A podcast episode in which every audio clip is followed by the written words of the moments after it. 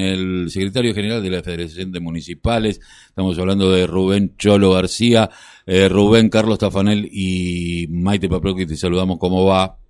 Hola, ¿qué tal, Carlos? Saludo a, los compañeros de, la mesa.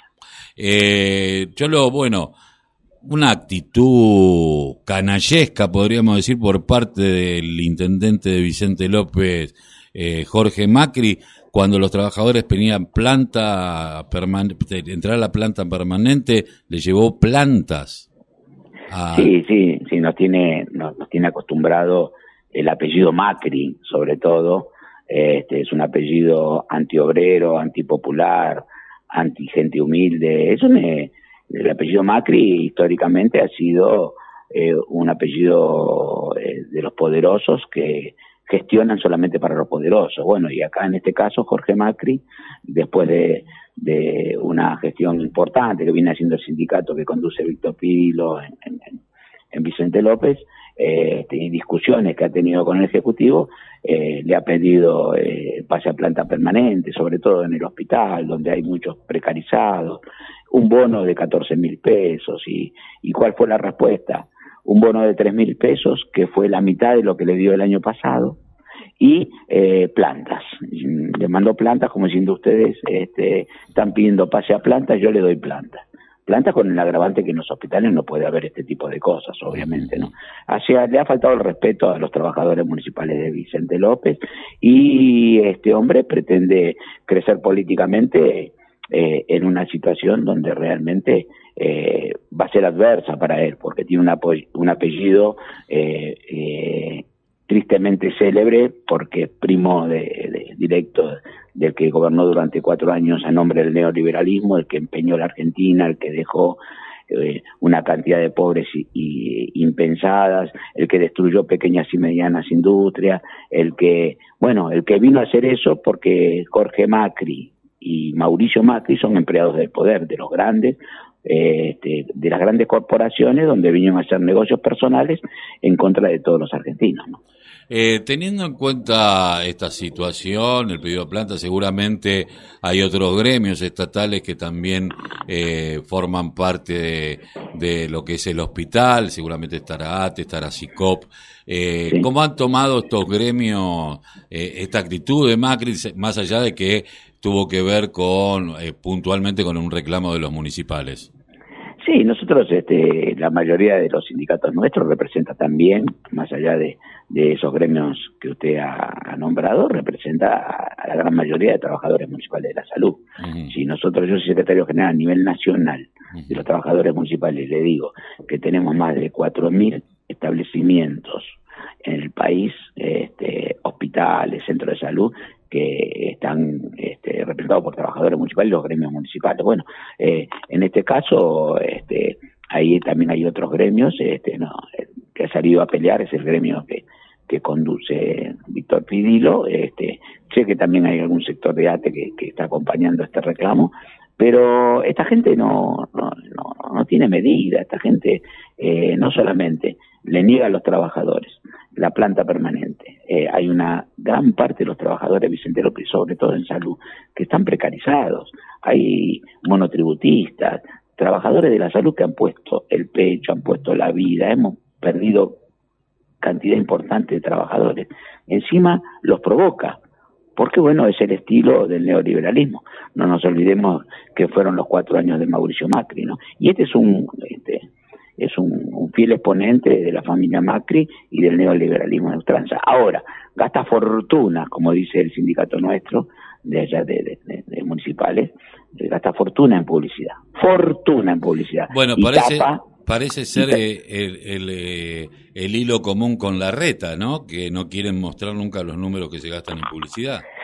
Y yo creo que son los mismos. La reta viene, viene también de, de esa ideología. La reta, otra vez, este este, le hicieron este, un estudio donde ha gastado eh, en plantas para adornar la ciudad fortunas que equivalían a un presupuesto de, de, un municipio grande. Entonces, ¿qué, ¿qué le estoy diciendo con esto? El marketing político, el marketing político, es lo que manejan ellos muy bien, y hay que reconocer lo que lo manejan muy bien.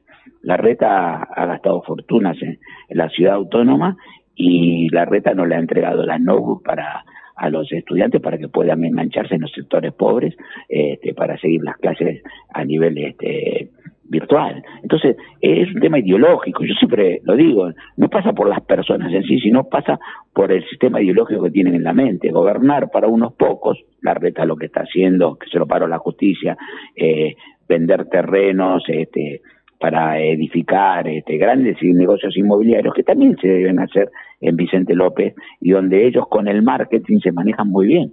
Entonces, a partir de ahí uno tiene bien claro quiénes son esta gente. El problema está que a veces el marketing supera la realidad. Yo se lo soy muy honesto. Nosotros tuvimos un presidente, este, Mauricio Macri, que nos ganó eh, por un punto y medio y después fue creciendo en el tema marketing y el mismo, el, los mismos monopolios periodísticos le fueron tapando lo que hacía.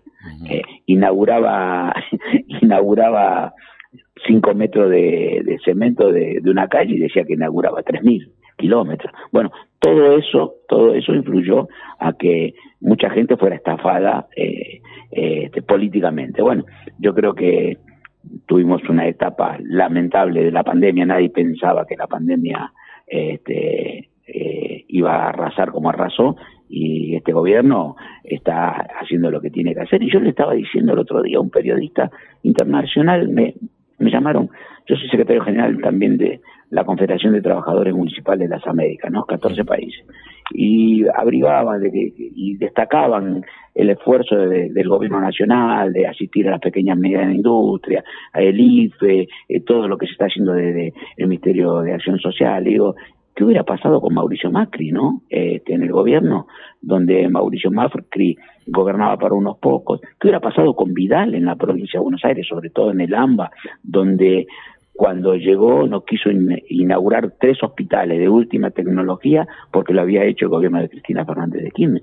¿Qué hubiera pasado con estos tipos? Hoy tendríamos más de 100.000 o 150.000 muertos, mm, siguiendo el lineamiento de Donald Trump y de Bolsonaro. Es un problema ideológico, no pasa por las personas, es ideológico. Ellos están sentados, representan a una minoría muy poderosa, muy poderosa, que maneja muchos medios, que maneja mucho dinero, y bueno, a partir de ahí tapan la realidad y el marketing es esto, eh, decir que los municipales no tienen que tener eh, estabilidad y en vez de pasar a a plantas, le, le pones plantas, como una provocación bien de, de, de un patotero, ¿no? De patrón de estancia de eh, patrón de estancia, así como dice usted, compañero, de patrón de estancia. Eh, yo pensaba, ¿no? Recién hablábamos de que en Tandil se encontraron 150 trabajadores eh, en, esclavitud y yo decía, pensar que una de las primeras leyes del general Perón fue justamente el estatuto del peón rural, ¿no? Del peón rural, exactamente. que dio tanto beneficio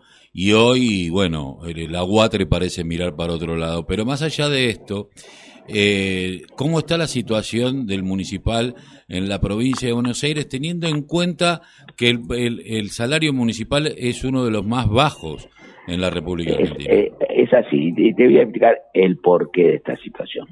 Si tenemos un minuto de Sí, tiempo. sí, sí, cómo no. Los trabajadores municipales, los municipios en sí, de todos los colores políticos, eh, las municipalidades se han convertido en el pago político de los acuerdos políticos.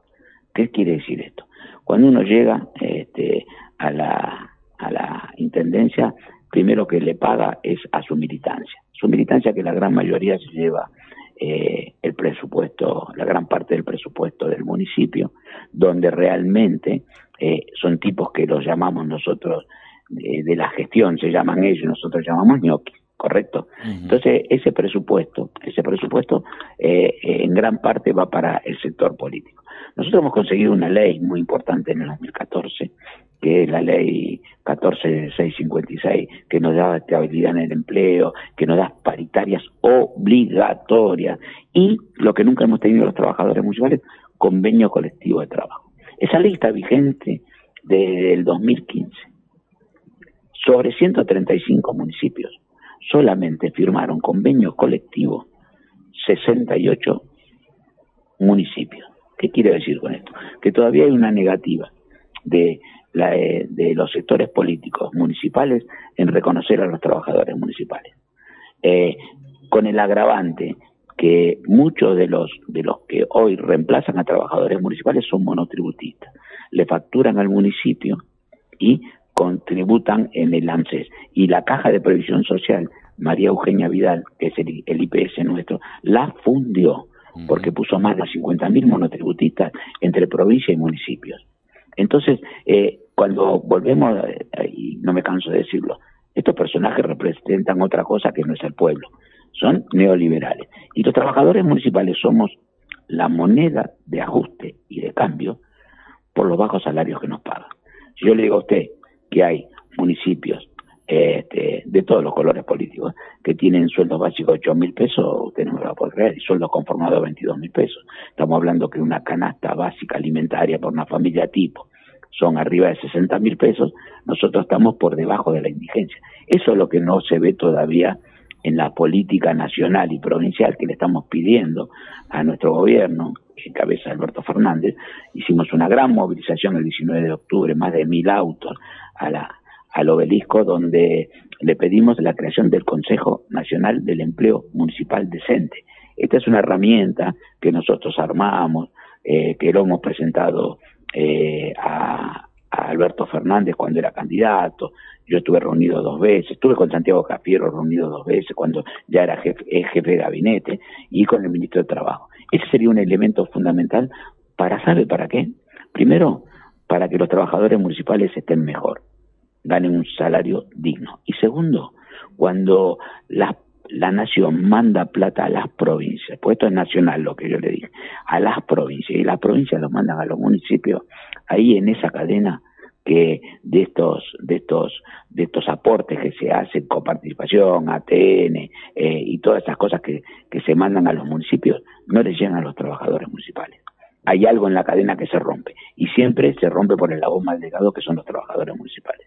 Nosotros en plena pandemia, yo me he reunido con el jefe de gabinete de la provincia, me he reunido con el jefe de gabinete nacional, eh, yo sé el esfuerzo que ha hecho eh, el gobierno nacional para paliar eh, esta, esta, pandemia, esta pandemia. La pandemia desnudó estas cosas. Parece que los intendentes son intocables, porque dicen que son la primer escalón de la democracia y la que están en contacto con el vecino. Y es mentira, porque los que estamos en contacto con los vecinos somos los trabajadores municipales. En esta pandemia hemos puesto nosotros los muertos, los compañeros de salud, los enfermeras, compañeros que, que hacen el control eh, en la calle, los que están en acción social. Y entonces, mucho dinero para los municipios, muchos presupuestos grandes, y como pasa en Vicente López, no se sabe qué se hace con la plata. De algunos dicen que tiene más de 500 millones de pesos, dice, para, para gastar en publicidad para gastar en publicidad. y, la, y, la, planta permanente no le significa aumento, es solamente un detalle de pasar un trabajador de transitorio a permanente y garantizarle la estabilidad. Ni siquiera eso quieren. Bueno, el gobierno nacional también tendría que mirar un poco también la pauta que le paga 800 millones de pesos a Clarín y mil pesos. Y, no, escuché. Que, el gobierno nacional también le está pagando 800 millones de pesos a Clarín y mil millones de pesos a la Nación para que todos los días lo golpeen como dice, como decía un amigo mío que era funcionario eh, del anterior gobierno, son las contradicciones del modelo. Yo no quiero contradicciones en mi modelo que yo quiero para la Argentina. ¿Estamos de acuerdo? Exactamente. Yo no quiero esas contradicciones. No quiero eh, pagarle esa cantidad de dinero a un medio monopólico que no, no, no, no, no, no le sirve a la gente, pero sí este, chantajea. Entonces los funcionarios hacen esto para que no los chantajeen. ¿Estamos de acuerdo? Exacto. Y, y yo en eso no coincido. Eh, Cholo García, muchísimas gracias por haber pasado por la mañana informativa aquí de la radio de la Unión Nacional de Clubes de Barrio.